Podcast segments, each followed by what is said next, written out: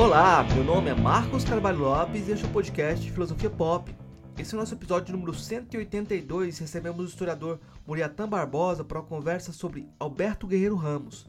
Muriatan Santana Barbosa é autor de Guerreiro Ramos e o Personalismo Negro e A Razão Africana. É professor adjunto da Universidade Federal do ABC, trabalhando no programa de pós-graduação em Economia Política Mundial. O Filosofia Pop é um podcast que aborda a filosofia como parte da cultura. A cada 15 dias, sempre às segundas-feiras, a gente vai estar aqui para continuar essa conversa com vocês. Intercalando com nossos episódios normais, de quando em quando, vamos apresentar episódios de entrevistas temáticas especiais. Você pode encontrar mais textos e informações no nosso site filosofiapop.com.br. Temos página no Facebook, Instagram, perfil no Twitter e canal no YouTube. Nosso e-mail é contato@filosofiapop.com.br. Se gosta do conteúdo do podcast, apoie nossa campanha de financiamento coletivo no Catarse. O endereço é catarse.me barra filosofia pop. A contribuição mínima que pedimos é de R$ reais mensais. Se você preferir, pode contribuir através do nosso Pix, que é contato@filosofiapop.com.br. Se não pode contribuir financeiramente, ajude divulgando, comentando, indicando para amigos. Precisamos dessa força. Dois recados que também gostaria de compartilhar. Murilo Ferraz, um dos fundadores do podcast, conseguiu com inteligência artificial fazer a transcrição de todos os episódios do podcast. Mas é claro que essas transcrições precisam de revisão para serem compartilhadas.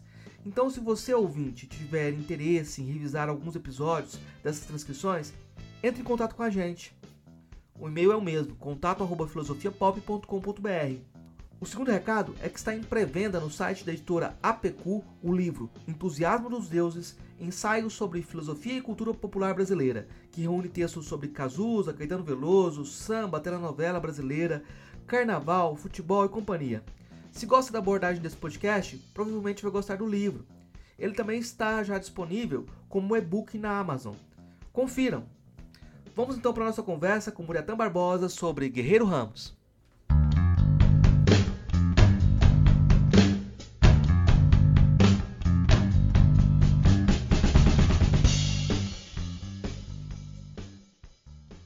Hoje a gente recebe direto de São Paulo o professor Muratã Barbosa é, e nossa conversa hoje é sobre Guerreiro Ramos. Eu vou perguntar, começar perguntando quem foi Guerreiro Ramos.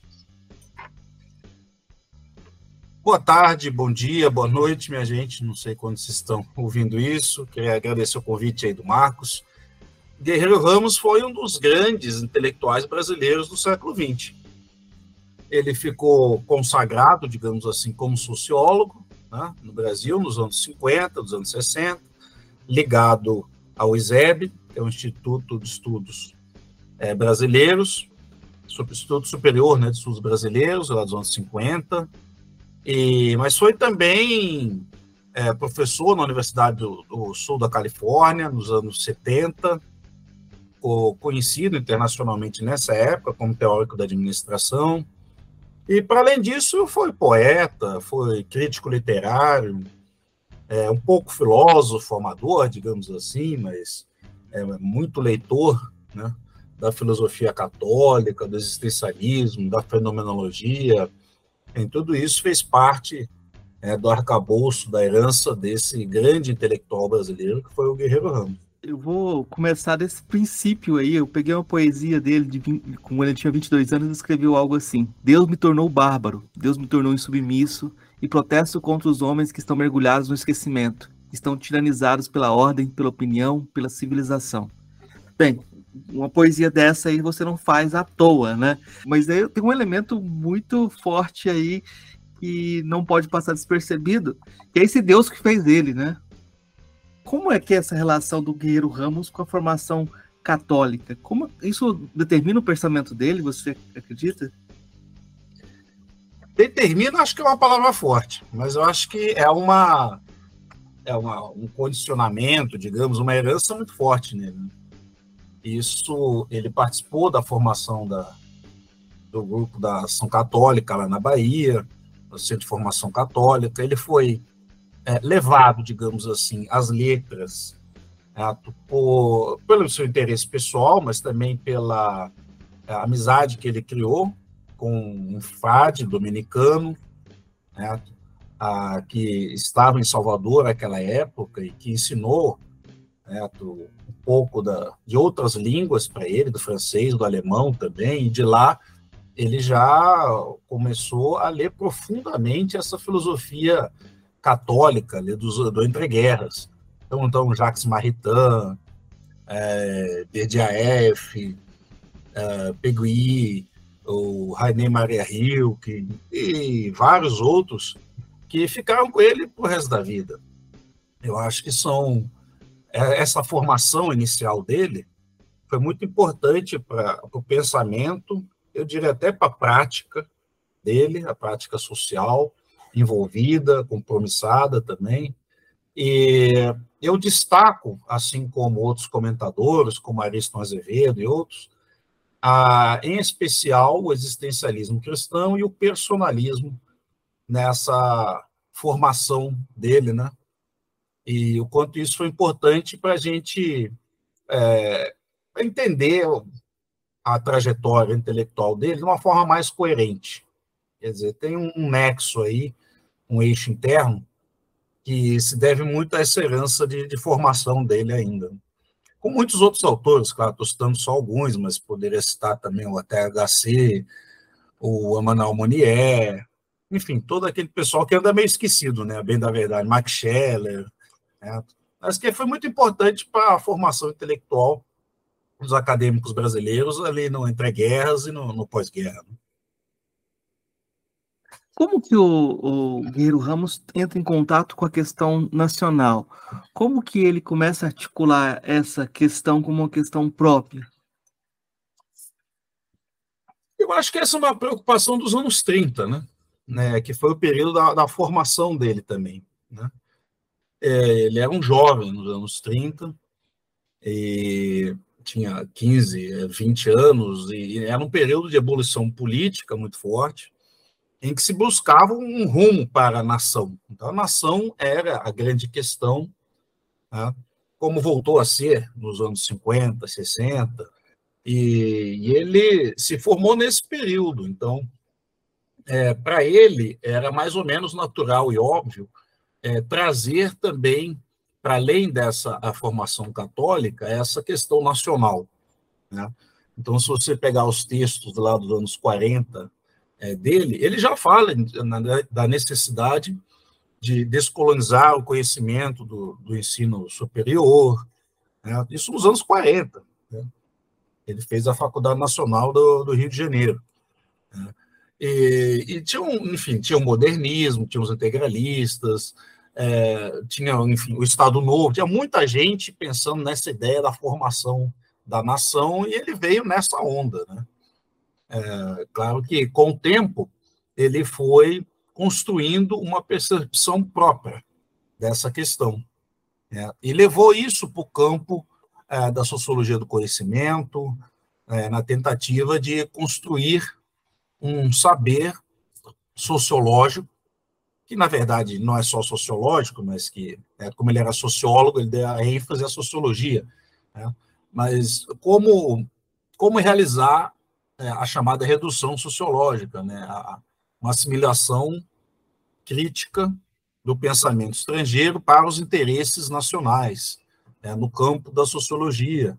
Quer dizer, ele foi formando nos anos 40, nos anos 50, é, uma interpretação própria dessa questão nacional, é, ligando isso a uma discussão da sociologia do conhecimento, que ele conhecia muito bem também. É, essa articulação própria da questão nacional me chama a atenção porque a gente vive numa época em que todo mundo quer retomar as questões do princípio, e o princípio é o próprio ego. Então as pessoas querem criar os próprios conceitos sem lastro nenhum, sem ter que estudar nenhum autor do passado, e a gente vive pagamento sucessivos de gerações, assim. Sim. Então, é, é, é muito assustador, assim, porque a gente vê é, você precisa morrer para você começar a poder ser lembrado. A gente é. tem uma, uma situação de, de, um colapso muito, muito geracional, assim, é como se o mundo uhum. desmoronasse de, em cada geração.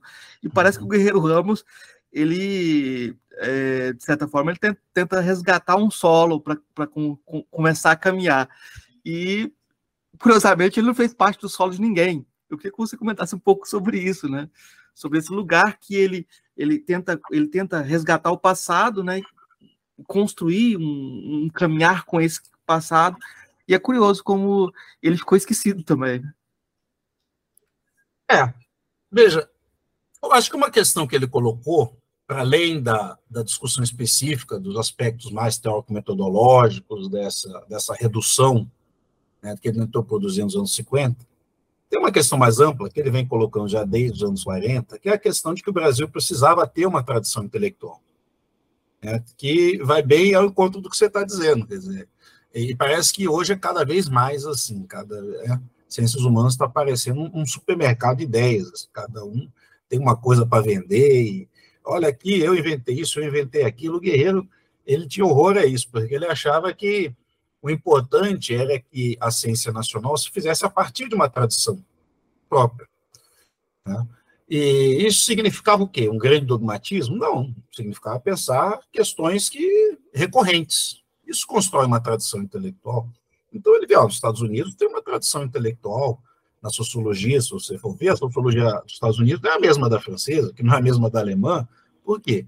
Porque tem problemas, desafios próprios de cada sociedade. Né? E tem um trabalho geracional que tem que ser feito, intergeracional, acerca dessas questões. Então, no fundo, era isso que ele queria para o Brasil: que o Brasil tivesse uma tradição que reconhecesse os seus autores, os seus intelectuais, com seus defeitos. Então, Oliveira Viana, Euclides da Cunha, é, eram pessoas que ele respeitava, porque ele achava que, é, bem ou mal, com seus erros e acertos, pensavam questões que tinham que ser é, colocadas né, tinham que ser repensadas, e que era o germe dessa, dessa tradição intelectual. Ele, inclusive, para o século XIX, para discutir isso. Ele tinha em grande estima o Alberto Torres, que hoje anda absolutamente esquecido, né, porque ele ficou depois consagrado, digamos assim, como pai do integralismo. Mas veja, o Alberto Torres não era integralista, porque não tinha integralismo. Então, muita gente já não leu Alberto Torres, porque ele era o pai do integralismo. Veja que maluquice. Né? Mas não leu Alberto Torres. O Alberto Torres é um autor essencial né, do início ali do, do século XX. Enfim, estou é, indo um, um, pouco longe demais, talvez, mas é, tentando dar um pouco mais de, de concretude né, a essa, a essa, essa, essa argumentação do guerreiro. Né? Mas, é, no fundo, era isso que ele queria, não era, uma, não era um aspecto xenófobo, alguma coisa é, romântica na criação do conhecimento. É, ele não é o mal pensador que os inimigos dele fazem crer que ele é. Porque o guerreiro arrumou muitos inimigos na vida. Para bem e para mal, é verdade. É, às vezes, é, são brigas que ele comprava, é, ele era uma pessoa polêmica, não tinha medo de debate, e isso na academia brasileira, em geral, é muito mal visto. Né? Então, aquele debate, por exemplo, forte que ele teve com o Florestan, na década de 50, é uma coisa que secundarizou ele, né? No, no digamos, no, no, padrão de sociologia em São Paulo desde então. É dificílimo você discutir e falar de Guerreiro Ramos é, na USP, porque as pessoas não conhecem, ignoram o Guerreiro. E quando não ignoram, fazem um retrato dele, que é um retrato estereotipado. Eu não estou dizendo com isso que o Guerreiro foi, é, é, não cometeu erros ou coisa parecida. Todos nós cometemos, a questão é essa a questão é que é desqualificar aqueles que é, não estão de acordo com o que a gente pensa. Eu acho que isso é, uma, é temerário, do ponto de vista acadêmico, então, é, beira, beira a desinteligência, digamos assim, para não usar um termo mais, mais pesado. Então, é, eu acho que, em parte por isso, o Guerreiro ficou esquecido, porque ele comprou brigas. E os inimigos dele continuaram aí. O Guerreiro não voltou para o Brasil, é, como como ele queria, ele morreu em 82, né? Então, ele estava num processo de, se, de reintegração ao Brasil. Mas ele não completou isso, porque ele, ele morreu, teve um câncer, infelizmente, morreu em 82. Então ele também não estava aqui para se defender, para falar dele mesmo, nos anos 80, nos anos 90, como estava o Hélio Jaguaribe, como estava o Nelson Renex Sodré, né? e outros que tinham ficado esquecidos também, porque eram nacionalistas dos anos 50, 60. Né? Eram grandes pensadores nacionalistas, apesar de, de serem, digamos, de, de polos quase diferentes do, do, campo político ideológico, todos eles no ISEB tinham essa marca nacional muito forte. E isso foi apagado né? com o golpe de 64 e, posteriormente, com a desestruturação nacional que nós vemos passando desde então, essa ideia também de que devemos construir um pensamento, uma sociologia nacional, também ficou uma coisa desatualizada, né? aparentemente, pelo menos, desatualizada, e o Guerreiro ficou um pouco secundarizado por isso, porque a visão que se tem dele é como, é, é, é como se ele estivesse ainda nos anos 50. Né? E mais do que isso, é, desconsidera-se mesmo que ele produziu nos anos 50 é, por esses estereótipos completamente exagerados de que ele fica parecendo um, um é, aqui, o Zé Carioca, uma coisa ridícula, se você ouvir alguns professores falando do Guerreiro, tal e qual. Agora, o Guerreiro, nos anos 60, ele era uma personalidade pública das mais importantes no Brasil. É. Ele foi político também, né? foi, era, digamos, talvez o principal membro da ala, chamada à época ala ideológica do PTB, que era a ala nacionalista, né? e ele teve muita influência nos anos 50 e 60 no campo político e no campo intelectual. Né? Então, no Rio de Janeiro, nós temos muitos herdeiros do Guerreiro. Alguns dizem isso abertamente, outros não. É, então, o Teotônio dos Santos sempre fazia referência ao Guerreiro. Né? Por exemplo, o Rui Mauro Marini fazia referência ao Guerreiro, outras pessoas faziam referência, o Vanderlei Guilherme fazia referência ao Guerreiro. É. É, então, no Rio de Janeiro, também em Santa Catarina, porque ele voltou uh, no final dos anos 70, ele deu aula em Santa Catarina, uma pós em Santa Catarina, então tem os herdeiros lá, mas aí o pessoal mais é, é, da teoria da administração, da teoria da organização social, né, foi o guerreiro dos anos 70. Né? E, mas ficou mais ou menos por aí, Rio de Janeiro, Santa Catarina, um pouco na Bahia, mais por ele ser baiano do que qualquer outra coisa, aparentemente. E, claro, é, é pouco para a figura intelectual que ele foi, né? sobretudo tendo em conta que foi um intelectual negro diga-se, né, né, não temos, temos poucos intelectuais negros que tiveram a formação que ele teve. Né. Então, ele tem sido relembrado muito por aí também, né, é, nesse sentido. É, há poucos dias eu vi uma palestra do Muniz Sodré, e ele faz essa crítica, assim, ele fala assim, o pessoal de São Paulo não gosta de citar o guerreiro, né? Tem lá a sociologia da USP, e eles tratam a questão do negro, mas o que, que a questão do negro girou em São Paulo? O PSDB, Fernando Henrique Cardoso. aí ele, indo, indo, direto ao ponto. É, aí ele, ele faz a volta, ele vai usar o guerreiro para fazer a crítica da noção de estrutura, né? Como é. o Guerreiro já, já trabalhava com a ideia de que uh, essa noção de estrutura era uma noção importada da sociologia uh, norte-americana, que a gente deveria ter cuidado para trabalhar. Eu, eu queria chamar atenção assim para outra coisa, uma coisa que você também trabalha, que é como o Guerreiro Ramos uh, utilizava ou como que ele lidava com o conceito de democracia racial. É, essa é uma pergunta difícil. Tem vários artigos aí específicos já sobre isso. Né?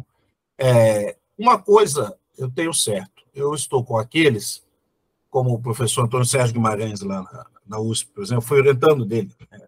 isso em passagem.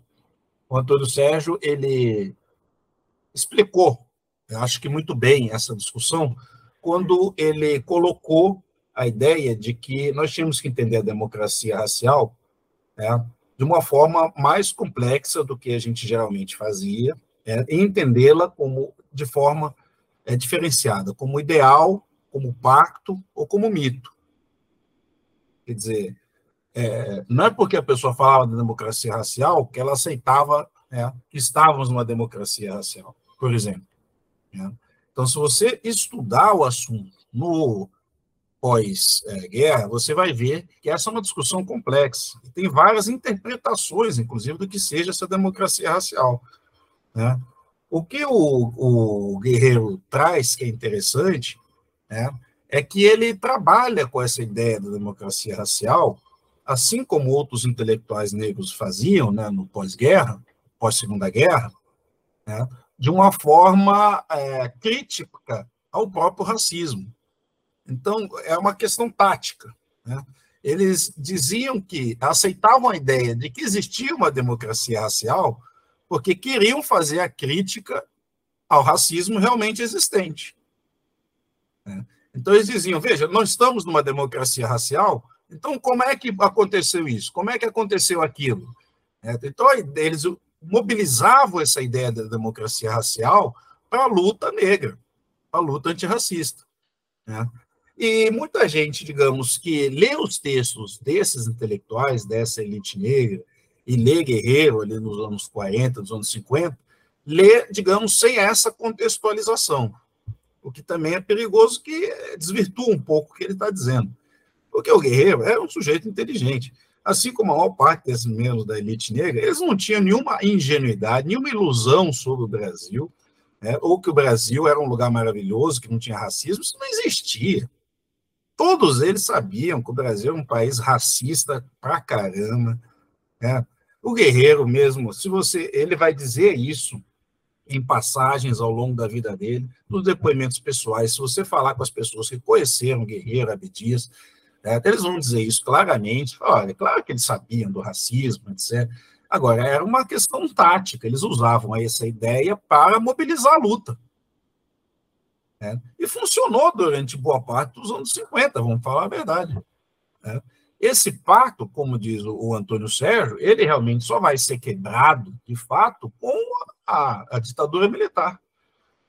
Porque não se, a partir de então não se pode mais falar em racismo no Brasil, está né? Dentro do Código de Segurança Nacional, etc, etc. E aí, é, digamos, ganha, é, ganha força uma outra ideia de democracia racial, que é essa, digamos, que ficou consumada no país, que é a inexistência, como se o nosso tipo de relações raciais não fosse racista. Né? Comparativamente aos Estados Unidos, à África do Sul, não, aqui não há racismo. Quer dizer, não é isso, pelo amor de Deus. Né? A bem da verdade, não é nem o que o Gilberto Freire disse lá no Casa Grande Senzala. Ele não está dizendo que não tem racismo, mas ele está dizendo que, comparativamente com outras formas de democracia, nós temos uma democracia étnica porque ela, é, em última instância, não impede a mobilidade social, ela é feita de tensões, de ambiguidades, mas permite uma forma de sociabilidade diferente. É, depois dos anos 50, é que ele vai é, trabalhar isso ideologicamente mesmo, em termos do luso-tropicalismo, e tudo isso o Guerreiro está criticando nos anos 50. Tem um, um, artigo do Guerreiro sobre o Gilberto Freire, que as pessoas conheciam pouco, é, que está nessa nova coletânea que saiu do Guerreiro, felizmente, depois de muito tempo, né, que é o Negro Soul, que saiu pela editora Zahar, e lá tem um artigo específico dele criticando o Gilberto Freire, etc., para não deixar dúvidas né, de onde ele estava falando. É uma coletânea muito interessante, você deve ter tido acesso, né, mano? Que nós temos finalmente, finalmente estamos aí né, com os textos originais né, do Guerreiro sendo republicados. Parece que a editora Ubu também vai republicar a Redução Sociológica esse ano. Então, é, é isso. Eu acho que o Guerreiro está tá ficando pop de novo.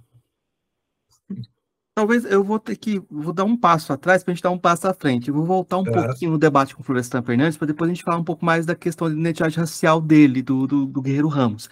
Porque uhum. eu acho que para o nosso ouvinte ele não entende o que é esse debate com Florestan Fernandes. Porque ah, uhum. quem é Florestan Fernandes que a gente está falando da década de 50? Por que, que houve esse debate? Né?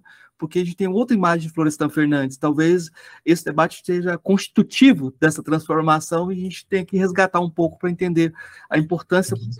Para o pensamento geral é, do Brasil. Né? É, sem dúvida. Sobre isso também, o, o nosso ouvinte pode buscar uns artigos aí na internet é, dissertações, teses. É, é, importante que as pessoas busquem, tenham acesso, porque isso cada vez tem mais coisa na internet hoje. Isso tem facilitado a busca de, de conhecimento, é, tendo as fontes certas, indo nos lugares certos, a gente consegue muito conhecimento hoje. E, então, tem artigos específicos é, sobre isso, é, do Edson Bariani, do Marco Shaw e muitos outros, é, mostrando como esse, esse debate foi importante para a própria formação do Florestan, como você disse aí. Né? É, a época, é como você disse, o guerreiro dos anos 50 não é o guerreiro militante, o guerreiro uh, sociólogo militante, aproximado do marxismo, depois marxista, propriamente dito, dos anos 70. Né? Não era esse o Florestan dos anos 50. O Florestan dos anos 50 ele era um positivista. Né? E é contra esse Florestan e essa sociologia que estava se formando nos anos 50, que era eminentemente positivista, que o Guerreiro é, estabeleceu a sua polêmica. Né? Então, a bronca que se tem do Guerreiro é, é, muito pela forma com que ele fez isso, porque ele tornou pública essa discussão. Uma discussão que era uma discussão interna, dentro de um congresso de sociologia, é, lá em 1953, se não me engano. É, ele, a, as teses do Guerreiro que, foram, que ele levou foram derrotadas, é, e ele, em vez de engolir esse sapo, tornou esse assunto uma discussão pública nos jornais. Então, o pessoal do Florestan, o pessoal do Florestan nunca perdoa ele por isso. É.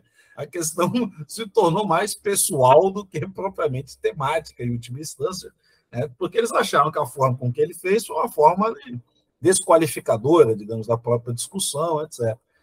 Mas, é, em última instância, qual que era a questão? É que tipo de ciência social era pertinente e importante para o Brasil dos anos 50.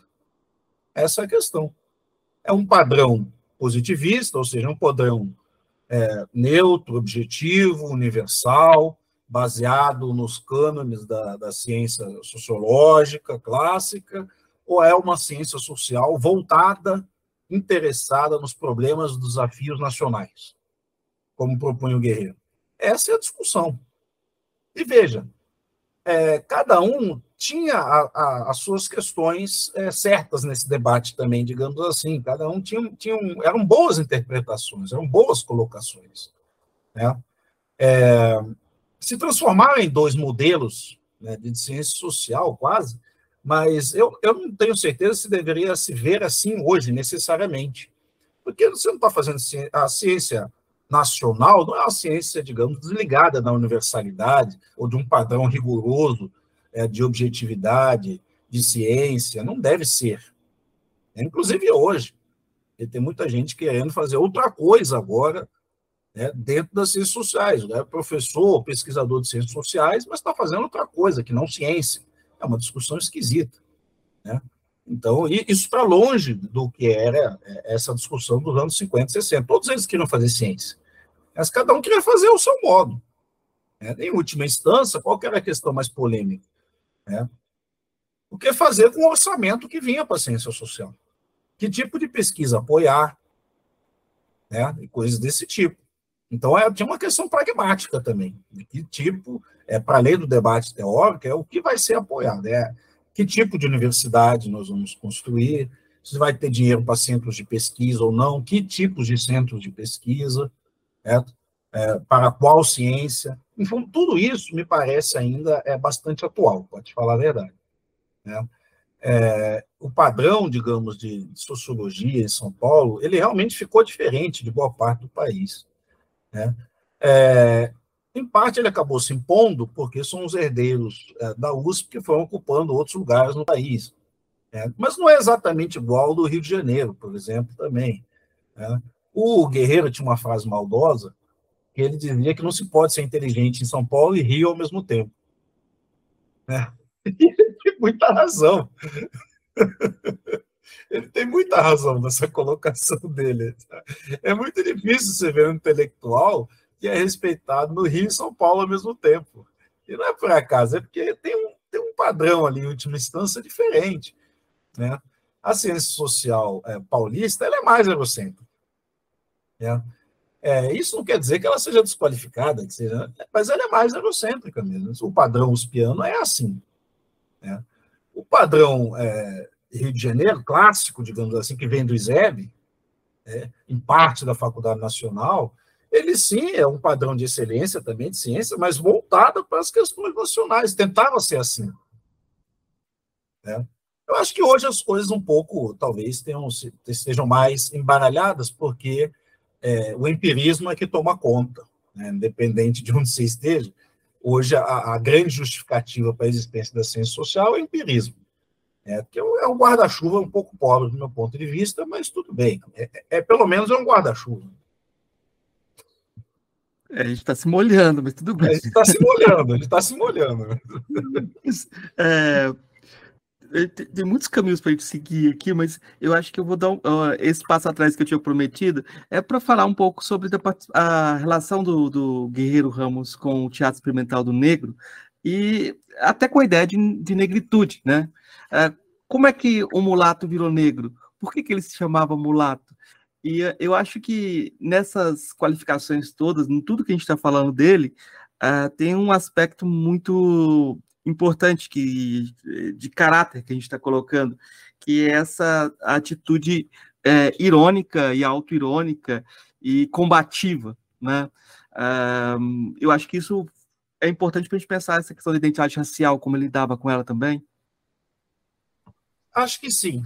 Ele, ele tinha essa questão, né, da que ele, ele ao se integrar ao Teatro Experimental do Negro, ele tinha um certo receio de passar a ser visto como militante negro. É, ele não queria isso. Ele se integrou ao Teatro Experimental do Negro. É difícil saber a razão última. Acho que são vários elementos. Mas um deles, é, pelas minhas pesquisas, pelo que eu acredito, digamos assim, é que ele estava com tédio mesmo. ele estava num trabalho chato no DASP, né, que era uma instituição importante do, da época, tudo bem, departamento pessoal, departamento de serviço público, mas departamento administrativo de serviço público, perdão. Mas é, era um trabalho chato, um trabalho de, de recrutamento pessoal, tinha docência, mas era para é, cursos específicos, técnicos, não era o que ele queria, é, porque ele saiu da, da, da Faculdade Nacional querendo ser um acadêmico, um professor, e não conseguiu este lugar. Né? E ele acabou tornando-se um servidor público, né? mas sempre com esse, esse pé fora do, do serviço público, porque no fundo ele queria ser um intelectual, um professor. Né? E, então, eu acho que a integração dele ao TEM, ao Teatro Experimental do Negro, foi muito por tédio mesmo. Eu acho que ele estava cansado do que ele estava fazendo. E ele queria um, um espaço diferente de interlocução, eu acho que o Abdias foi muito importante nisso. Se não fosse pelo Abdias, ele não teria ido para o Teatro Experimental do Negro, é, mas o Abdias tinha uma, uma, uma, capacidade de convencimento muito grande das pessoas. Né? É, eu tive a oportunidade de ver o Abdias vivo ainda, conversar rapidamente com ele, uma das grandes honras que eu tive, né, na minha quando eu estava fazendo a pesquisa sobre o Guerreiro ainda. É, o Abdias é uma pessoa carismática, uma pessoa é, interessada, compromissada com as questões, né? sobretudo das questões do negro, claro. E eu acho que tudo isso moveu o Guerreiro para ele entrar no teatro. Ele vendeu, vendeu a ideia do teatro para o Guerreiro, de que aquilo não era só uma organização política, mas que aquilo era uma organização social, cultural, né? e que por ali eles teriam a possibilidade de formar uma elite negra, que dialogasse com a elite branca, elite acadêmica, com os poderosos interessados nesse, na construção desse projeto é, nacional popular, perto da, da democracia racial, do Pacto da Democracia Racial. E o Guerreiro acreditou nisso, mas, ao mesmo tempo, ele tinha um pé atrás, porque é, ele não queria ser visto como um militante negro, ele queria ser um professor, um acadêmico, um intelectual. Né? E nessa, nessa ambivalência, digamos, nesse paradoxo, é que ele começou né, a, a, a, se auto-intitular como mulato. Né, o guerreiro é negro escuro, digamos assim. Né, mas ele fala, ah, este mulato que aqui está, sei, ainda com a vida por organizar e não sei das quantas. É, é, ele só resolveu assumir a negritude dele publicamente, né, do, do sou negro, né, depois que ele viu que não tinha jeito mesmo. É, que essa posição ambígua dele, do mulato ao mesmo tempo, é, intelectual do TEM, que isso não, não ia, não ia para lugar nenhum. Então, aquela querela que houve no, no, primeiro Congresso do Negro Brasileiro, de 1950, entre a intelectualidade branca e a intelectualidade do TEM, do movimento negro, foi a gota d'água, porque mostrou a ele que esse lugar que ele estava querendo criar para ele não existia de fato.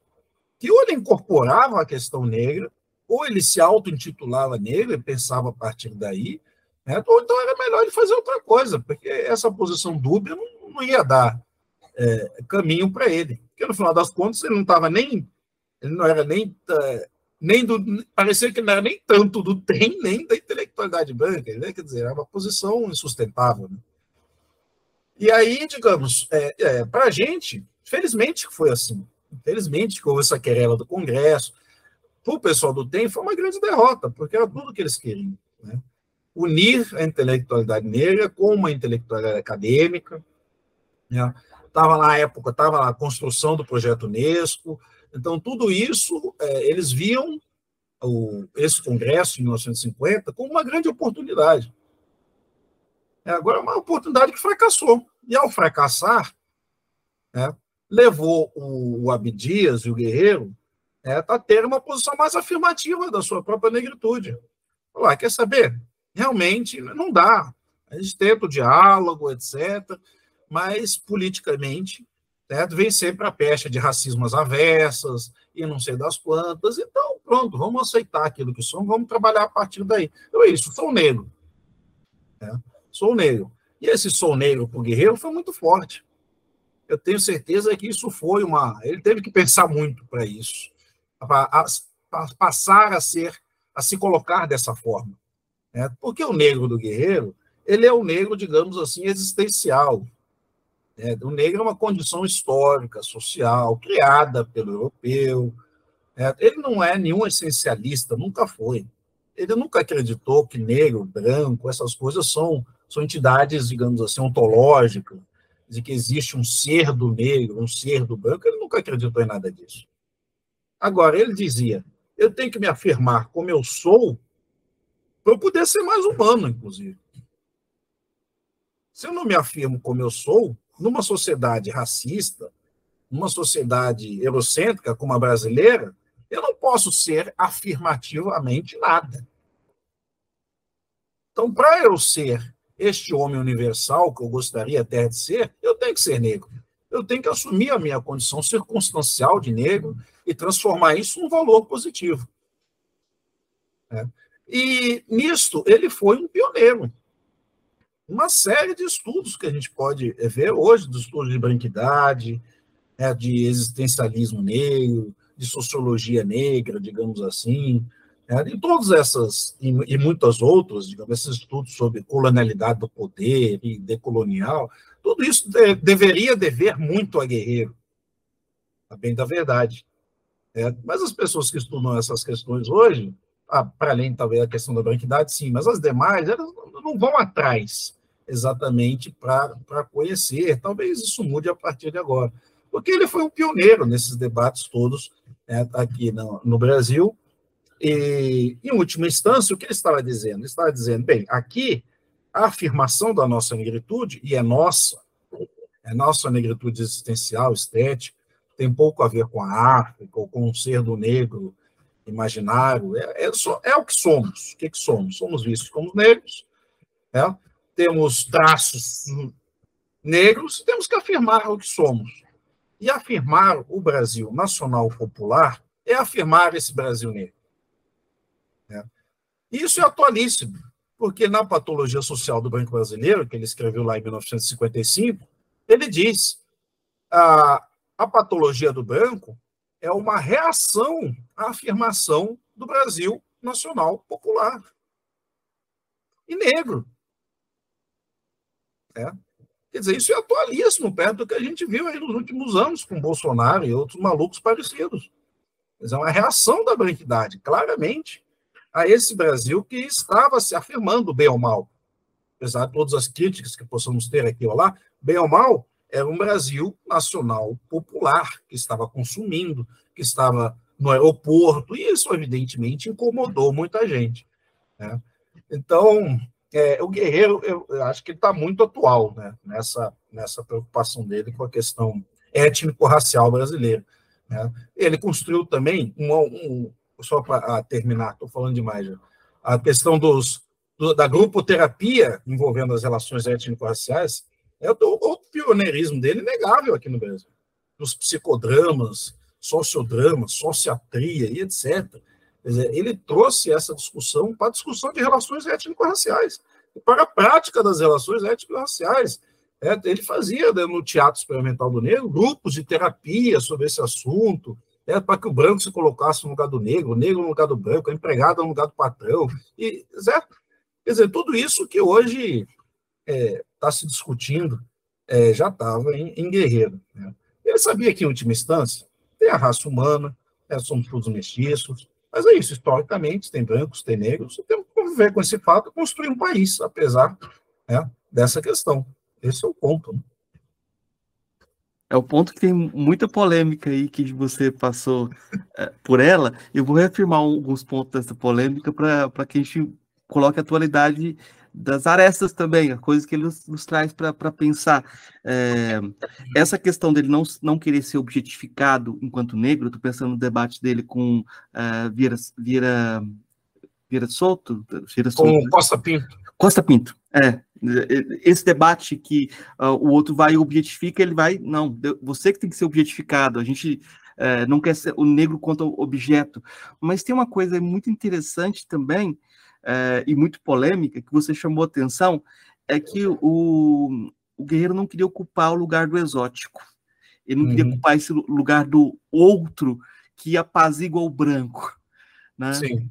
Né? E eu acho Sim. que esse é um ponto muito importante, porque com certeza se o guerreiro tivesse vivo hoje, no, no, no, nossos debates sobre uh, a questão racial no Brasil, ele teria, seria muito polêmico em relação à identidade racial e a, as raízes dessa busca de um passado. Como é que você vê o, o, o situa o guerreiro nessa relação com a objetificação do negro? É, no final da, da vida, nos anos 70, né, tem duas notazinhas dele sobre a pintura da Abdias que eu acho que complicam o cenário e mostram como o Guerreiro é, também trouxe essa discussão da cultura negra. Eu acho que isso é muito importante dizer que pouca gente é, sabia. É, tem que ele diz, não, na visão que temos hoje de cultura negra, nos anos 70 já, na visão que temos hoje de cultura negra, essa afirmação de si também implica uma afirmação da cultura negra. É, ele dá um passo a mais em relação àquele argumento que eu estava comentando dos anos 50. Então, é, como é que o guerreiro se posicionaria hoje? Ah, é uma questão difícil, né?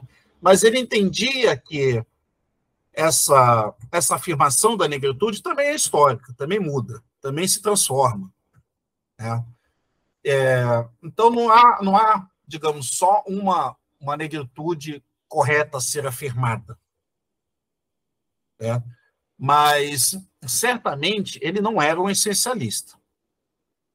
Ele não seria daqueles que defenderiam uma visão de negritude que pressupõe uma certa essência cultural qualquer.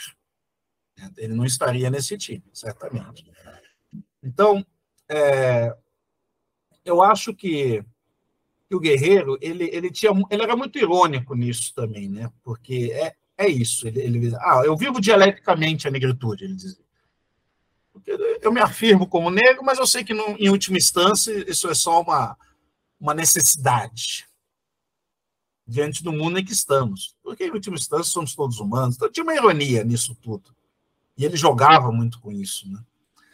É, dizem que no Congresso do Negro Brasileiro, ele disse explicitamente: bem, agora vamos, vamos estudar o branco brasileiro, que é um bicho, vamos ver que bicho é esse.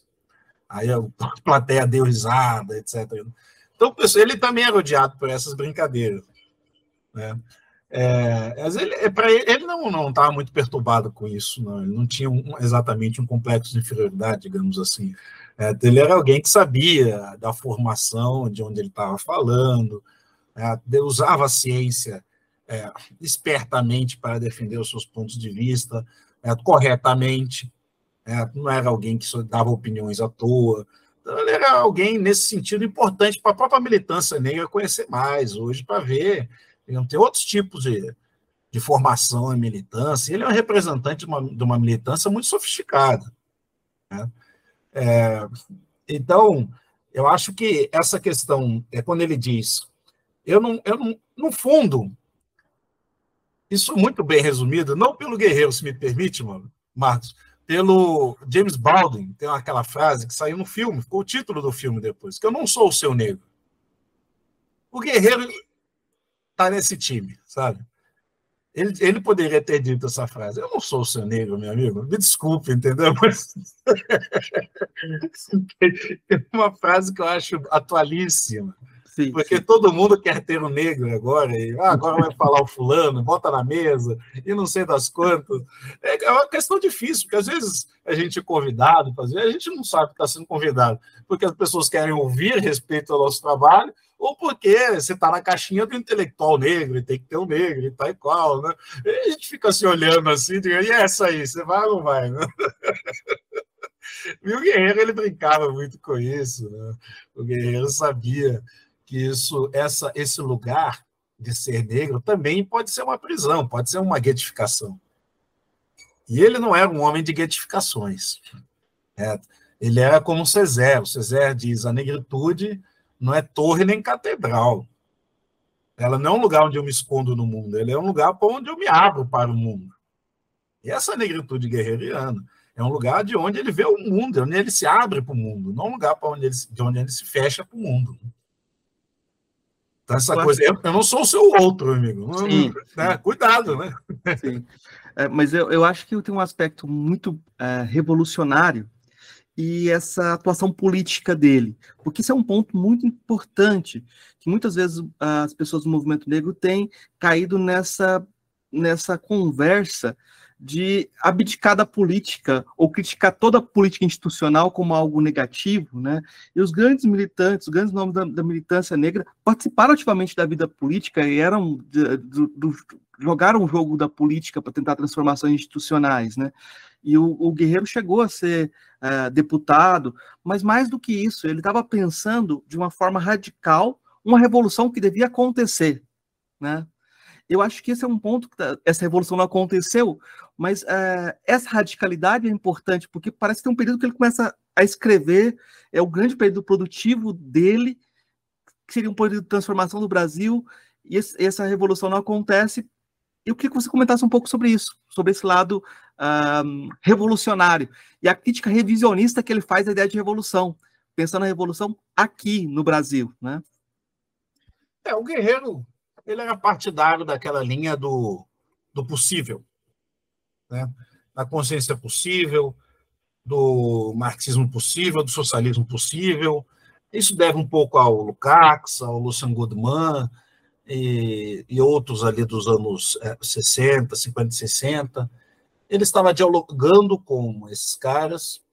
É, em última instância, ele, ele queria fazer a revolução possível no Brasil. Por isso que eu estou fazendo essa referência.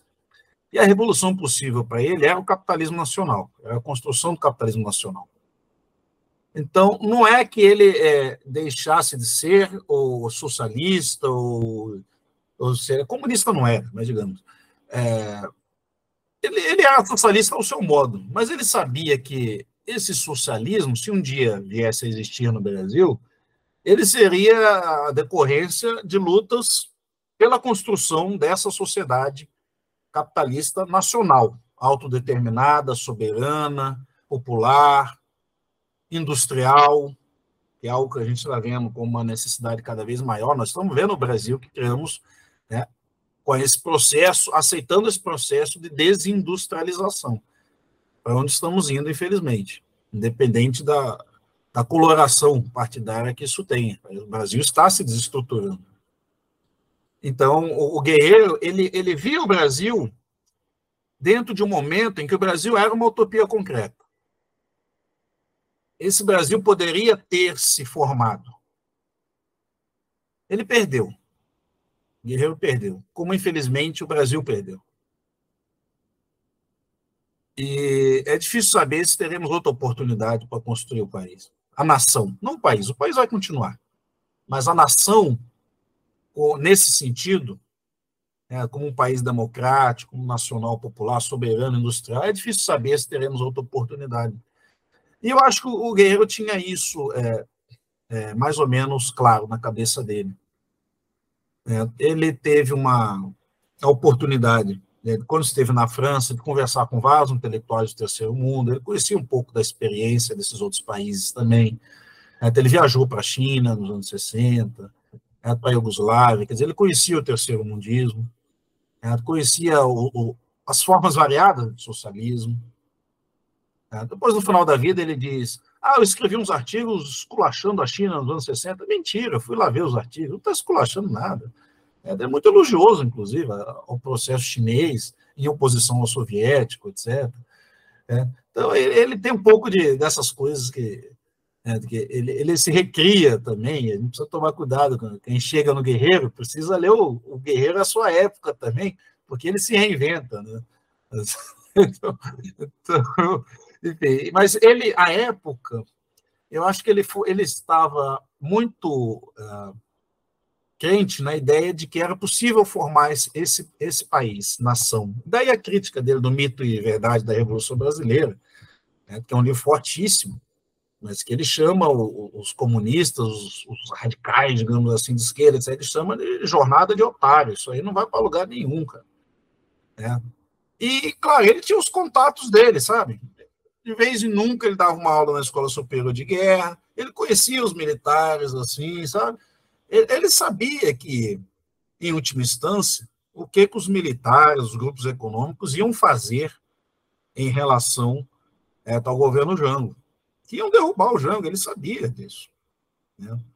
E, e vejam, é, ao, ao caçar o guerreiro, foi um dos primeiros deputados a ser caçado, foi o Guerreiro Ramos, sem ser comunista ou nada disso. Eu acho que a ditadura né, mostrou que sabia que era ele que ele era perigoso. Que era uma pessoa perigosa nesse sentido de que ele, ele estava vendo bem a situação. E ele queria defender um nacionalismo brasileiro, popular, soberano, anti-imperialista, sim. E isso foi uma utopia concreta, é importante dizer isso. E depois vieram muitos livros dos anos 70 desqualificando não só o Guerreiro, mas todos os lebianos, como se eles fossem bobos, ingênuos. Né? A bem da verdade, se não fosse, não, pode não ter sido consciente, mas o livro do, do Caio Navarro Toledo, é, com a Fábrica de Ideologias, consagrou essa interpretação. É, que os zebianos, é, mais do que ideólogos, eles eram iludidos, eram um pouco assim. Né? Eles não eram iludidos. Né? Eles tinham a posição dele, as pessoas têm direito a ter as suas posições. Ninguém é obrigado a ser marxista-leninista. Essa é uma questão séria. As pessoas não têm as suas posições. É, e naquela época, o Guerreiro achava que esse marxismo-leninismo não era um caminho para o Brasil. Claro, talvez ele estivesse errado. Talvez se nós tivéssemos sido mais marxistas-leninistas, é que a coisa teria dado certo. Eu não sei. Eu não sei. Aí é o C. É algo que a gente, hoje em dia, depois de passar tanto tempo, é difícil a gente afirmar é, com todas as letras. Mas a posição do Guerreiro é mais ou menos do, do, do Celso Furtado. O Celso Furtado tinha uma frase que ele dizia assim: é, o, o que é radical não é, não é o que seja radical em si, mas o que é possivelmente, provavelmente, o que pode ser realizado de forma mais radical. É, é isso. Ele achava que o Brasil nacional popular soberano era radical, era revolucionário. É, tem um livrinho do Guerreiro muito interessante que merecia uma republicação nesse sentido, que é o problema nacional do Brasil. Que, que chama atenção assim, o que você chama de problemas nacionais e você fala assim, não, tem, temos que pensar fome, temos que pensar problemas concretos, Uh, e eu acho que essa pegada dele é muito importante, né? Da gente retomar essa, essas, essas questões. Uh, mas, mas eu acho que, que retomar o guerreiro, como você disse, é, é muita coisa. E eu queria só para a gente fechar a conversa aqui, depois eu tenho três perguntinhas é, eu passo para todos os convidados, mas eu queria que você comentasse um pouquinho sobre a entrevista na, em 82, quando ele retoma o Pensar sobre o Brasil, uh, e essa, essa, esse olhar que ele traz de fora, você falou como o pensamento dele também é sempre situado, ele está sempre se reinventando, né? Eu acho interessante fazer esse arco. O que, que o, o, Guerreiro esperava do Brasil, Guerreiro Ramos esperava do Brasil em 82? Olha, tem, em alguns momentos ele diz: o Brasil é um lugar de onde pode, ainda pode surgir algo. Se nós tivermos uma ciência, uma tecnologia adequada à realidade brasileira, se nós soubermos pensar é, já a transição energética, já estava pensando essa coisa, o pessoal dos anos 70, 80 já discutia isso. Se nós. Transição energética talvez seja um, um termo mais atual, mas se nós pensarmos uma tecnologia, uma ciência adequada à nossa própria produção de energia, o que podemos construir em termos disso. Isso ainda é uma questão não resolvida. Né? Tem a questão do pro-álcool, lá do final dos anos 70, depois o Bautista Vidal, mas isso ficou ao ar, né? da possibilidade do Brasil realizar a sua desalienação energética. E o Guerreiro, ele, ele tinha um contato já com essa conversa, com essas pessoas, né? Então, ele queria acreditar nesse Brasil, eu acho que como ele quis acreditar a vida toda. É. Agora, pouca coisa levava a crer que o Brasil fosse escolher esse caminho, já em 1982. Né? Então, embora ele sinalize isso, ele também é, acho que bastante é, pessimista em relação ao fato de que se isso vai acontecer, de fato, o Brasil vai escolher um caminho civilizacional alternativo, etc. Porque é, digamos, naquele momento isso não estava colocado. Né? Então, tem um artigozinho dele, que é talvez um dos últimos dele, que se chama é, Invenção, Curtição ou Invenção do Brasil. Ele diz: olha, a situação nossa aqui é trágica. Como é trágica a sociedade industrial que a gente vive, é, precisamos de um caminho ecológico que não está se criando no Brasil.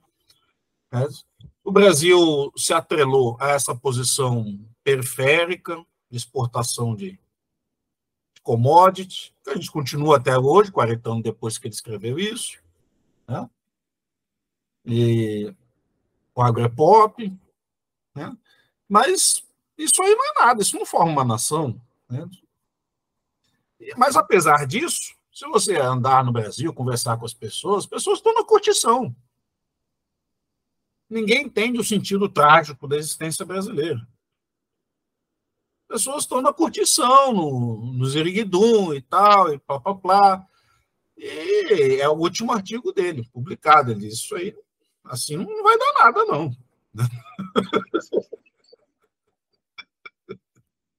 É, o Ziriguidum continua, mas o problema é que talvez ele não previsse que o Ziriguidum ia ser engolido pela música sertaneja. Acho que não. Acho esse, não. Mal, esse mal ele não, não percebeu. Eu acho mas... que esse mal ele não percebeu. Mas é a curtição, em última é, instância. Sim, sim. É, o Ziriguidum é uma maneira de dizer, mas é a curtição. Não, mas é, é porque. Entra uma coisa e sai outra, mas é a eterna curtição os ouvintes do podcast sempre ficam esperando o momento que eu vou falar de música sertaneja no podcast, que eu vou puxar certo. Porque eu sou goiano, né? Eu tento falar não, a base da cultura brasileira. Mas vamos lá. Professor, eu tenho três perguntas que eu faço para todos os convidados. A primeira delas é simples. O que é filosofia? O que é a filosofia? Pensar sobre a existência humana, a condição humana. É o que me vem agora. Tá ótimo. É, das filósofas ou filósofos que o senhor conheceu pessoalmente, qual foi o que mais lhe impressionou? Eu citaria alguém que não é rigorosamente filósofo, mas que ensinou é, muito de filosofia. É o professor Wilson do Nascimento Barbosa, que é meu pai, é historiador, foi professor na USP por 30 anos, na cadeira de História Contemporânea, e conhecia, conhecia não, conhece muito de dialética, de Hegel, de Marx, embora não tenha escrito tanto sobre essa coisa toda. Mas foi o, a pessoa, talvez uma das pessoas mais, é, que eu me lembro, a pessoa mais inteligente que eu tenha conversado. Eu aprendi alguma coisa com ele. Então, se, se, se tem algo de coerente que eu estou falando, é, é culpa da genética, dele e da minha mãe, não sou eu, não. professor Wilson, a gente entrevistou ele lá no, no podcast E ah, é? sobre, a gente falou sobre ginga, e aqui ele é filósofo. Ah, é? Aqui no, no ele, é filósofo. Aqui ele é filósofo. Ele é filósofo. É, porque quando a gente está resgatando vários autores que não têm a produção tão articulada, dele está totalmente articulado, e como você falou, é uma apropriação hegeliana, da, e, e, essa questão dele não abrir mão de alguns clássicos assusta o pessoal hoje em dia, porque ele leu esse pessoal, então... Assusta, assusta. assusta, ele, ele não, abre mão do, não abre mão do Hegel, o pessoal, não, o Hegel já morreu, é. Você não leu, você não leu. É, eu tô com ele ali atrás, olha a minha estante lá. Eu tô com ele lá atrás agora. Pois Se é. eu tá falando em Hegel o tempo todo, o pessoal não vai entender lá, vai sair correndo. Pois é. Mas, mas, é a última questão é: qual a sua filósofa ou filósofo favorito? Hum, Hegel. Hegel. Hegel. Ah, tá bom. Hegel, tá respondido, sem dúvida. É para o historiador é uma resposta tranquila. Eu acho que os historiadores deveriam ler mais Hegel. Eu acho que faria bem aos historiadores, porque, é, como eu disse o empirismo é um guarda-chuva curtinho, cara. Mas eu vou, vou, já que você fez essa, deu essa resposta, eu vou fazer a pergunta, porque um, um dos seus livros mais recentes é o Razão Africana, né? Breve Isso. História do Pensamento Africano Contemporâneo. E o pessoal adora começar a sempre falar sobre razão africana e bater no Hegel, né? Isso, é verdade. Eu mesmo já fiz isso, vou falar a verdade. Não. Só que eu nunca tinha lido o Hegel. Ah, é? Não, eu ia perguntar como é que você salva Hegel dessa, você tem, salva, você tem salvação dele, porque o pessoal sempre fala assim, não, Hegel é o. e coloca ele sempre como o, o, o aquele que deve ser esquecido, é. né? Eu acho que o Hegel não precisa ser salvo dessa, para ser sincero contigo. Porque o Hegel, é, o que, que você sabia de África 200 anos atrás? Certo? Então, se você perguntasse para outra pessoa, ele te daria outra resposta. Mas, para mim, a, a, resposta, digamos, mais substancial é essa. Não se sabia absolutamente nada de África 200 anos atrás. O Hegel está falando, inclusive, antes da egiptologia, de toda aquela discussão do, do, do século XIX. Então, para ele, nada mais natural do que dizer que não existia história na África, ou coisa desse tipo. Nada mais natural. Né? Mas é, isso não quer dizer que você não possa interpretar o pensamento do Hegel como algo progressista. É, inclusive hoje, para hoje em dia. É, você não precisa ser ortodoxamente nada, inclusive. Porque a ortodoxia nos leva ao dogmatismo, só isso. O dogmatismo não nos interessa agora. O que, é que a gente precisa? E como intelectuais? A gente precisa ter uma boa formação intelectual que nos permita utilizar é, o conhecimento rigoroso é, para aquilo que a gente quer dizer, quer defender, quer colocar. É, é simples assim, em última instância. É. Então, digamos, é, se você. É, isso não quer dizer que você gostar de Hegel gostar de Marx, não quer dizer que você tem que ser nem ortodoxamente nenhuma dessas, nenhum desses caras, e nem que você tem que endossar tudo que eles estão dizendo sobre todos os assuntos. Isso é uma besteira. Né? Agora, é, é uma besteira que se tornou um, um fato comum e até banal dizer, ah, então, veja, então eu não vou ler Hegel, porque Hegel era racista. Ah, isso não tem cabimento. Né? Então não, não vou ler Marx, não vou ler. Então, quem vai ler? Isso não é assim como não é assim que, que se forma alguém intelectualmente, né? não é assim que alguém se forma intelectualmente, escolhendo quem vai ler, vou ler só isso, não vou ler aquele. Isso é uma coisa que não tem cabimento nenhum para alguém que busca ter uma formação intelectual rigorosa. Se você não quer ter isso e quer conversar no boteco com seus amigos, falar o que você quiser, você fica à vontade. Agora, se você quer ser um acadêmico, quer ser intelectual, quer escrever dissertação, tese, você vai ter que ter uma formação intelectual rigorosa. Esse é, essa é a questão que o pessoal quer fugir, né? Para separar os parágrafos que o Hegel falava sobre a África, só e não. É, mas, mas eu acho que essa é uma questão interessante, é muito importante resgatar, retomar e reafirmar a importância dessa leitura. O Muniz Sodré, na entrevista que ele estava dando, na conversa que ele estava fazendo, ele comentou que houve um caso que ele sofreu de racismo de um colega brasileiro na França. No dia seguinte, o cara queria se desculpar e puxar um assunto ao mesmo tempo, para ver se estava tudo bem entre eles, e fez uma pergunta banal sobre Hegel.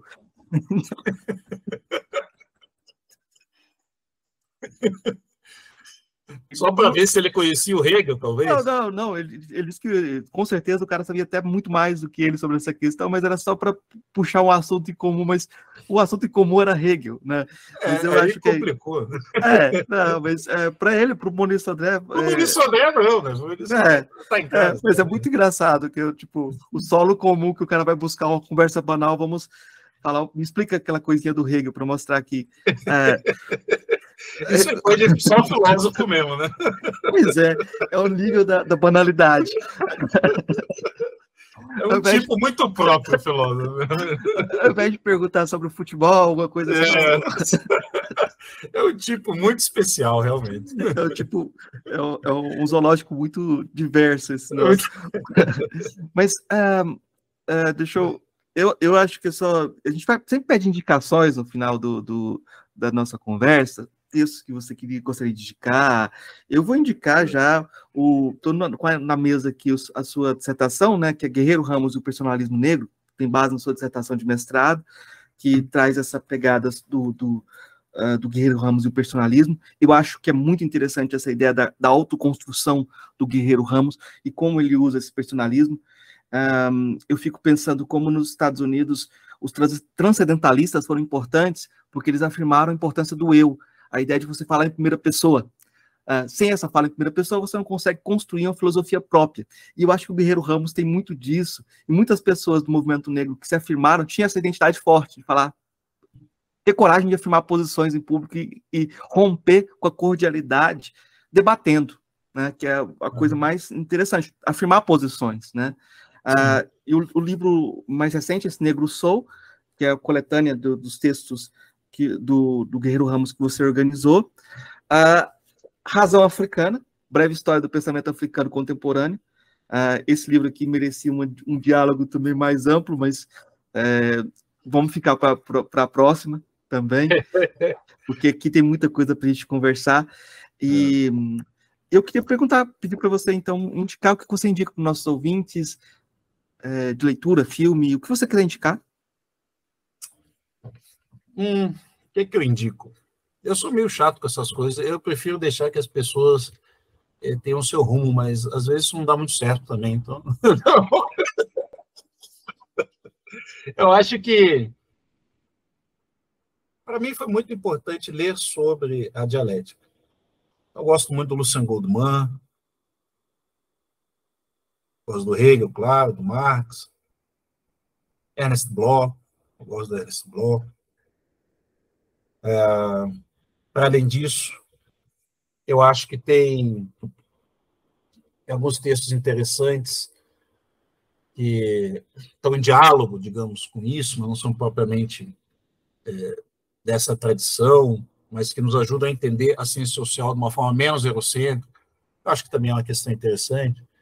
Então, o James Blount tem um geógrafo estadunidense, tem textos muito interessantes, o James Blount, Uh, Cedric Robinson, Marxismo Negro também, um livro está chegando aí agora, foi editado pela Perspectiva, acho que é um livro bem interessante. Eu acho que tem muita coisa boa para se ler. Eu gosto muito de livro, viu, Marco? Eu gosto muito, muito de livro. Eu não. Eu leio pouca literatura, porque o meu trabalho já, já é ler muito, eu tenho pouco tempo para literatura. Mas gosto muito do Machado, Sempre que posso, releio algum Machado, Brás Cubas, gosto muito. E... Mas eu acho que isso está ficando tão demodé, né? Tão, é... que eu não sei exatamente se alguém vai, vai nos ouvir e levar a sério, porque é, as pessoas hoje têm, têm outras preocupações e outras formas de, de entender o conhecimento, de, de se, se formar né, intelectualmente. E eu estou aprendendo a lidar com isso também, de certa forma, né? porque eu ainda sou do tempo do livro. Não é que eu sou antigo, não, tenho 45 anos, mas eu, sou, eu fui formado pelo livro. eu dou muita importância ao livro ainda. Então, é, não é que você vai sentar e ler todo o livro, mas voltar a ele, né? deixa lá na estante, pega de novo depois de um ano. Uma, uma, você não precisa ter uma biblioteca gigantesca. Você precisa ter alguns livros bons. Você não precisa ter 500 livros. Você pode ter 50 livros, você pode ter cinco livros bons, certo? Que você volta e vê de novo. Um livro do Henri Lefebvre, muito interessante, a lógica formal, lógica dialética. É um livro que eu sempre pego, dou uma olhada, deixo ele lá de volta na estante, pego de novo. Então, é um, bom livro, o prazer de um bom livro. O Bachelard, aqueles livros do Bachelard, a formação do espírito científico, um livro muito interessante como ele, ele tenta dialetizar as categorias, da forma dele, da forma dele de compreender o que é a dialética, né? E eu gosto muito do Bachelard, o ensaio sobre o, o conhecimento aproximado, né? Aquela primeira tese dele, 27 ainda. É, enfim, eu acho que tem, tem muita coisa interessante. O importante é o seguinte também, quer dizer, é, em última instância, o que, que a gente quer com isso tudo? Né? Eu acho que é uma coisa que a gente quer ter que levar em consideração também. Né? É, eu acho que essa coisa da, da utopia concreta tem me mobilizado muito, né? porque para além desse o prazer da leitura, etc., gente precisa construir um conhecimento que seja minimamente relacionado a um projeto de utopia, de, de transformação da realidade. É uma transformação é a transformação estrutural. Gente precisa iniciar essa de novamente essa caminhada, é o eterno retorno que seja, mas gente precisa reiniciar. A gente não pode é, se deixar prender nessa nessa, nessa geração que já passou, nessa é, por tudo de bom e ruim que tenha ido, mas a, eu acho que a geração PT, é, eu fiz parte dela, querendo ou não, todos nós temos hoje 40 anos, ou 50, ou 30, fizemos parte da geração PT. Eu acho que nós sabemos hoje aonde chegamos, os limites disso, eu acho que está tá na hora de criar outra coisa, né? Não quer dizer que você precisa trocar o nome do partido, não estou falando disso, mas precisa, nós, como intelectuais, temos que pensar outras questões e tentar é, estruturar diferente as coisas para que elas possam se tornar é, diferentes. Sem um pensamento transformador, não existe uma realidade a ser transformada também. É, a tragédia só vai. A tragédia não salva ninguém. Né? E eu estou muito preocupado com, com, com o Brasil. Né? E com a função do intelectual hoje. Eu acho que a gente tem, particularmente, pessoalmente, todos nós temos os nossos trabalhos, podemos ser muito bons nisso ou naquilo, mas precisamos pensar coletivamente. Eu estou num lugar que é, eu espero que ainda tenha energia para isso, né, que é o FABC, os professores relativamente jovens. Eu espero que a gente consiga compromissar as pessoas nesse sentido, pensar em fazer algo coletivamente também, e não só é, nessa, nesse usufruto pessoal. Né? Que, que é um luxo, né? Você falar em dialética, no São Goodman, né? A senhora na rua, tá todo mundo caindo no meio da rua, né? Enfim, não é fácil, não. Eu queria é, fazer mais uma indicação, é, que é os, os, os podcasts que a gente gravou com, com seu pai, com o Wilson Nascimento. É, eu tô, tomei um susto que você falou isso, é, sabia, A gente gravou um episódio sobre o João Rufino, dos Santos, junto com a Mauri Mendes Pereira, uh, os dois falando sobre o João Rufino. Uh, depois a gente gravou um episódio sobre Ginga. Uh, então, e tem um terceiro sobre a ditadura, que a gente falou sobre a ditadura também, né? Então a gente tem Esse, três podcasts. Olha aí, isso. o do Joel, eu vi um pedaço, agora eu estou juntando aqui o Lé Concreto. Uh, então, a discussão sobre o Joel. É, é, e tem um livro que eu acho que é indicação. Esse livro aqui é só para incitar, para ver se o livro sai de novo, que é o Atrás da Noite do Muro da noite, Dinâmicas das Culturas Afro-Brasileiras, que ele vale um rim dentro, lá na estante virtual. então, você encontrar então, vão, vão sair, vamos, vou dar um, um spoiler, vai sair um livro com textos do, do Wilson ano que vem. Ah, tá. Então... então, a gente vai fazer uma, uma coletânea aí com uma, umas 250, 300 páginas, vai sair pela Todavia ano que vem.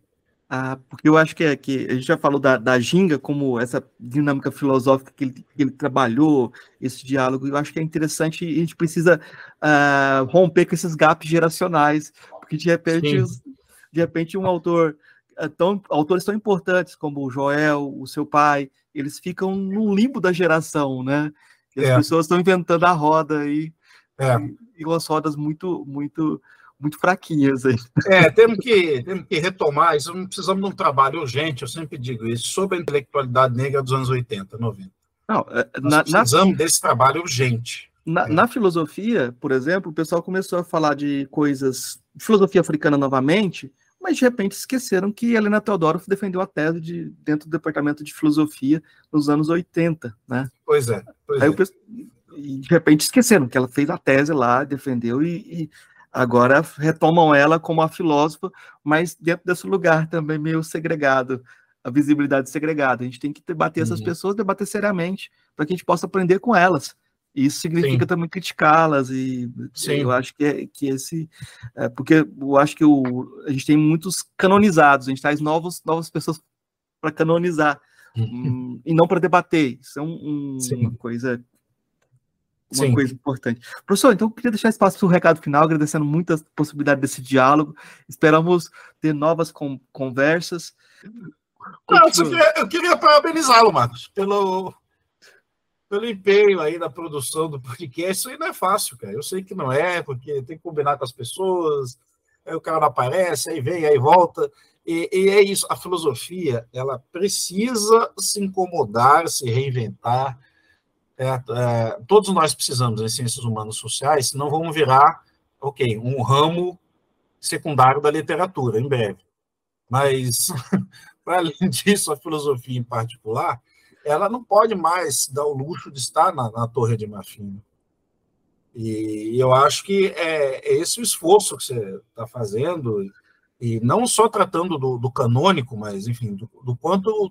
Né, senão não estaríamos nem falando de Guerreiro e, e, tantos outros aqui que a gente citou, né? É, porque, em última instância, é isso: a filosofia é o lugar desse pensamento rigoroso sobre a condição humana. Né? E isso implica a gente saber o que foi produzido já. Na Europa, sim, por que não? Porque o pensamento europeu é parte da condição humana. Né? Eu não vejo problema do fulano ou ciclano ter sido eurocêntrico no século XIX. Eu não teria nenhum problema com isso. Como é que ele ia ser outra coisa no século XIX? Ele foi o que a circunstância, a circunstância histórica, digamos, fez ele ser no século XIX. Você repetir isso 100 anos depois é que é problemático. Né? Então, Hegel não me preocupa, me preocupa os hegelianos ortodoxos continuam repetindo a coisa, vai dizer que ah, então a África não tem história. Hoje, em 2000 e tanto, aí seria ridículo. Né? Agora, o eurocentrismo, ele também é parte do conhecimento. Então, a superação do eurocentrismo não se faz sem ler o pensamento eurocêntrico, isso não existe. E se a gente quer produzir uma nova ciência social, a filosofia está dentro disso, mais global, menos eurocentro, a gente vai ter que ler tudo. A gente vai ter que estar à altura dessa responsabilidade histórica, entende? Que não, ok, não adianta só repetir Hegel, mas temos que saber Hegel. Como temos que saber filosofia africana, como temos que saber China. Quer dizer, hoje, hoje esse é o horizonte da ciência social para ela se tornar relevante. Ela ser, de fato, mais global. Que é algo que a gente nunca fez. E que isso é possível hoje graças à internet. Então, a internet hoje ela possibilitou a gente fazer um outro tipo de ciência social, cara, que está aí para ser feita, ser construída. Você pode saber o que está se discutindo na filosofia na, da Indonésia. Vai lá, entra no site, vai atrás. Você não precisa de orientador para isso. Procura, vai atrás. Né? E com essa, essa aptidão, digamos, com esses novos elementos, a gente vai reconstruindo a ciência social, uma ciência social que seja ao mesmo tempo global e transformadora. Né? Em relação a essas utopias concretas, quer dizer, isso é um desafio enorme. É, eu vejo meus colegas, e muitos deles estão com tédio de fazer ciência social. Então, está fazendo como se fazia 50 anos atrás. Não, podemos ficar só repetindo o que se fazia 100 anos atrás, 50 anos atrás. É o pé de página do fulano, é o pé de página do ciclano. Isso já foi, amigo. Nós vamos ser atropelados, entendeu? Nós vamos ser atropelados porque o conhecimento avança e é, e, em última instância, ser dinheiro público. Temos que fazer valer, né? Bem, falei demais. Gente. Não, muito obrigado, professor. Ei, gostou do nosso episódio? Apoie a gente lá no Catarse, é só 5 reais por mês, o preço de um cafezinho. Ajuda a gente a continuar divulgando a filosofia no Brasil. catarse.me barra filosofia underline pop.